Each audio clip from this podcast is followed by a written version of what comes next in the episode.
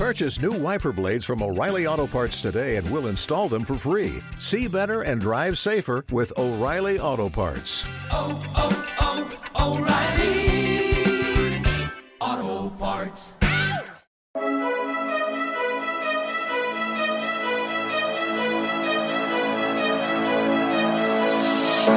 Hola a todos, bienvenidos al podcast del Foro Internacional del Deporte Ciudad de León Abanca, producido por Podcast to You, una forma diferente de conocer los mejores episodios y a los más importantes deportistas y entrenadores de nuestra historia. Fidelízate.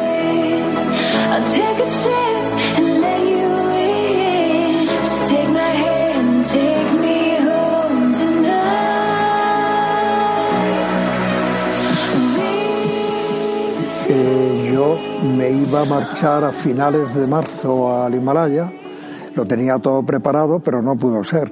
Y ahora mismo, pues estoy en- estoy entrenando todo lo que puedo, lo mismo durante la pandemia que ahora. Pues, Carlos Soria. Sé que no va a ser fácil que esta primavera podamos ir al Himalaya, no lo sé, pero de aquí a la primavera hay mucho tiempo, es posible.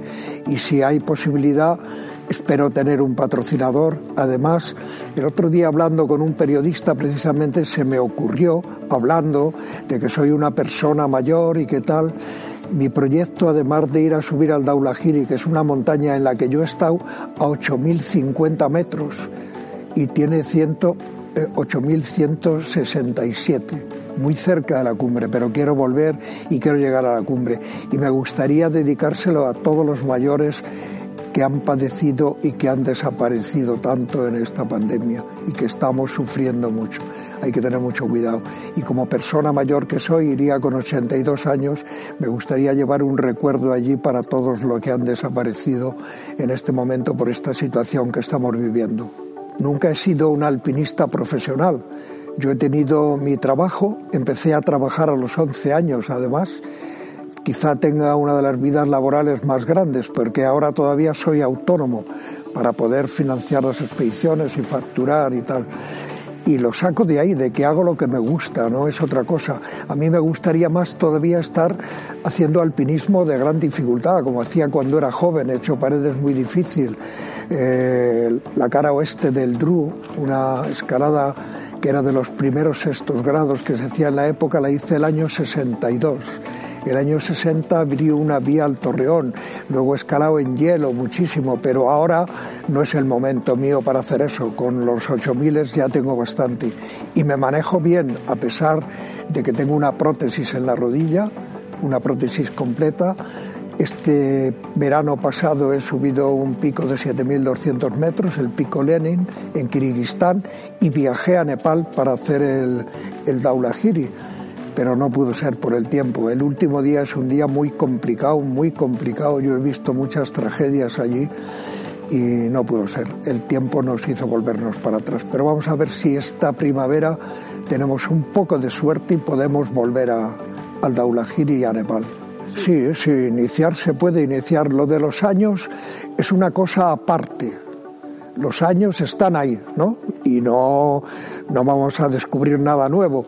Pero hay quien dice, bueno, tú hasta qué edad vas a hacer? Digo, no es la edad, es hasta las condiciones que tenga. Hay gente que tiene 50 años y no tiene condiciones para hacer determinado deporte y hay gente que tiene 30, tiene unas condiciones fantásticas y hay gente que tiene 70 y las tiene también. Lo importante es las condiciones, las ganas de hacer las cosas el que tú aquello lo haces por simple deporte, porque es lo que te gusta, no por ninguna cosa de publicidad o de tal, sino porque es lo que te gusta. Y yo lo he demostrado desde toda mi vida, ¿no? que es lo que me gusta en la montaña. He podido compaginar mi trabajo, mi familia y la montaña. Una montaña favorita, es muy complicado. Una montaña favorita, quizá el K2 es una montaña, una pirámide maravillosa de roca y hielo impresionante. Está en un sitio fantástico como es el glaciar del Baltoro, rodeada de grandes glaciares. Una montaña difícil y complicada para un alpinista, pues verdaderamente el haber subido al K2 es muy importante y, y tiene muchas sensaciones. Pero yo tengo un lugar con una montaña que es el Manaslu, El Manaslu es la única montaña que tiene un pueblecito debajo y fue la primera vez que españoles fuimos a intentar un 8000 el año 1973. Y claro, aquellos son unos recuerdos para mí. Había leído las expediciones, los porteadores, aquella aventura verdaderamente no se puede olvidar. Y además el lugar es fantástico. Está rodeado de unas praderas llenas de jack, con un pueblecito pequeño y un monasterio que ningún 8000 lo tiene y es una montaña maravillosa. Pero luego, pues el Macalu, el Macalu es la montaña más alta que yo he subido sin oxígeno con 69 años, que es mucho sin oxígeno, y tiene 8.470 y tantos metros. Y todas, no sé, pero bueno, estas dos, el K2 y el Manaslu, por el sitio donde está, por los recuerdos, subí 37 años después de haberlo intentado por primera vez. Y además, en aquel momento, pudimos ayudar a una escuela que estaban haciendo fuera del pueblo, antes era una habitación, y pudimos ayudar ese mismo año que yo llegué a la cumbre, pudimos llegar a la escuela con colchonetas, ropa para niños y muchas cosas.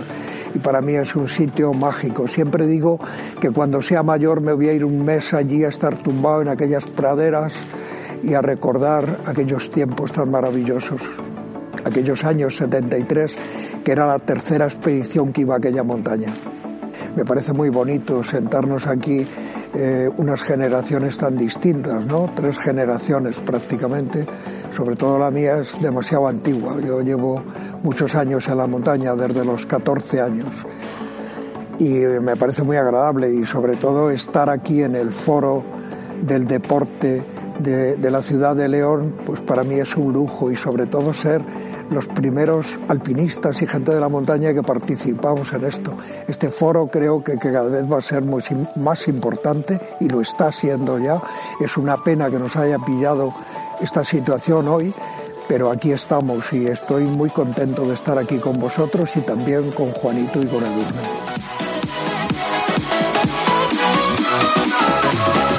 Un podcast de Podcast to You para el Foro Internacional del Deporte Ciudad de León Abanca.